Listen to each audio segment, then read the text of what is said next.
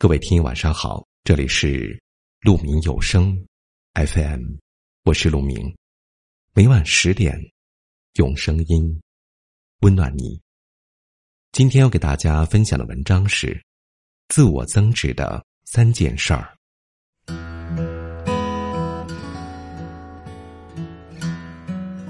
个人成长这件事儿，永远是越早行动收获越大。要做的第一件事情就是制定具体的目标，目标不能含糊，比如说一年要读好多本书，一定要去旅游，我要开始运动等等，而是要有明确的数字，比如一年读三十本书，学会两个技能。如果觉得年度计划太庞大，那么可以拆分成季度、月度或者是周度，总之。一定要把目标可量化，变成一个可以具体实施的落地计划。这是一场马拉松长跑，而不是百米冲刺。我们要稳步前行，才能走到终点。制定具体目标的好处是让人有目标聚集的方向，不再迷茫，时刻提醒着自己，不要浑浑噩噩的度日。第二件事是改变惰性的惯性思维。很多人计划读完三十本书，列出书单和计划表，把每月、每周、每天的读书时间分配好，准备拿下每一本书。打算减肥，目标十斤，然后每天运动，控制饮食，记录自己的体重变化，规定每周最少的运动次数和时间等等。结果就是，百分之九十的人都没能坚持下来。其实这很正常，因为身体操控精神，绝大程度上都会失败的。这是因为人惯有的惰性使然。我们要学会用精神来控制身体，比如读书，不管你多抗拒、多不愿意，都要让自己的身体先坐下来，翻开书读五分钟，至少十五分钟，你就会慢慢的读下去。再比如锻炼，不想锻炼的时候，什么都可以变成借口，天气不好，今晚加班，身体不舒服等等，要怎么办呢？强制自己的身体去锻炼的地方，抬抬腿，跳跳绳，或者跟着视频运动，然后你就会发现，行动起来也不是那么难。身体有欺骗能力，也有很强的适应能力。身体会在精神还没有行动之前，启动所有的感官欺骗你，设置无数个障碍，头晕、手痛、心累等等，让你不想行动，找借口懈怠。一旦你识破了身体的谎言，去做该做的事情，身体会自然而然的接受变化，并顺势继续下去，甚至还能改变动机，将痛苦变成快乐。这也是自律的人为什么会越来越自律的原因。打败惰性的怂恿，克服自己的拖延症，让精神推自己一把，帮助自己掌控生活。第三件事是过滤过剩的碎片信息。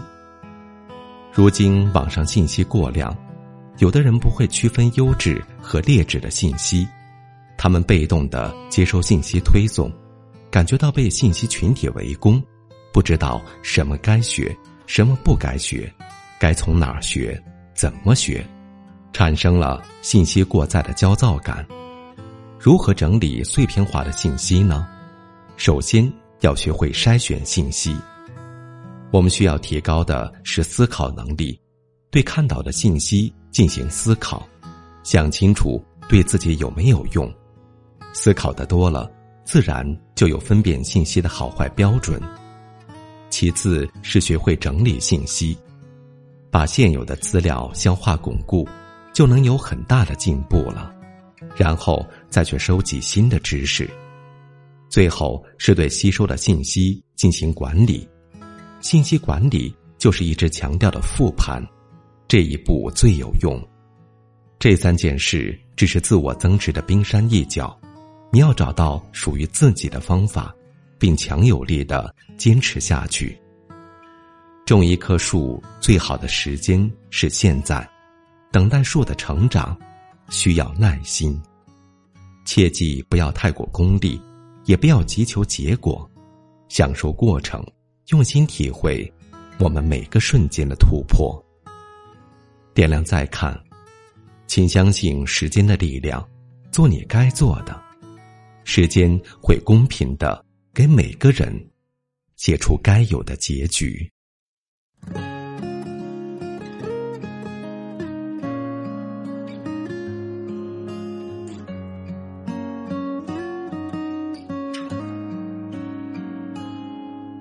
匆匆走过拐角的街道，何时丢了热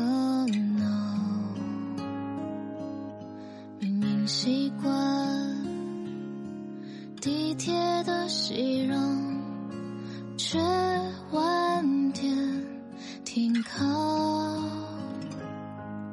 下个春天可能。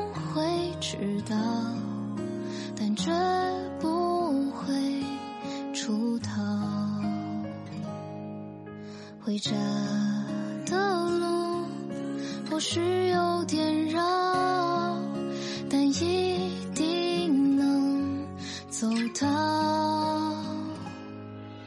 我知道最难熬的告别是彼此不能拥抱，最勇敢的逆行往往。要背对人潮，长夜后最如常的破晓，一定会赴约刚好。最向往的是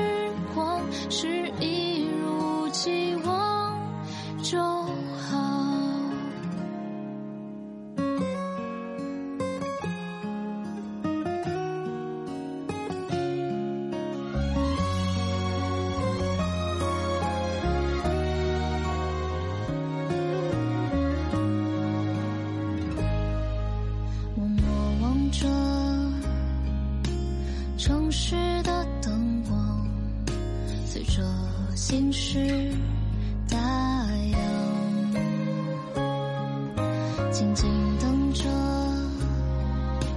窗外的树上长出了喧嚣。我知道最难熬的告别是别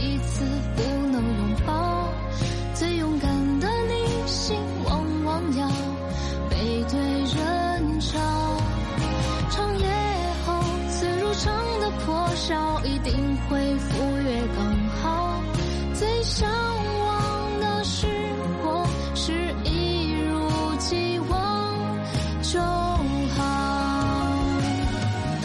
我知道最美好的告别是彼此不能拥抱，最勇敢的你心往往要背对人潮，长夜后最如常的。破晓一定向往的时光是一如既往就好。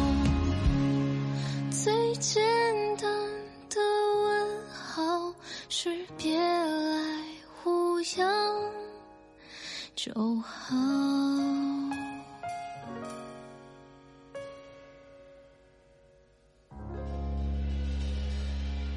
感谢您的聆听，我是陆明。我能想到最好的道别就是明天见。晚安。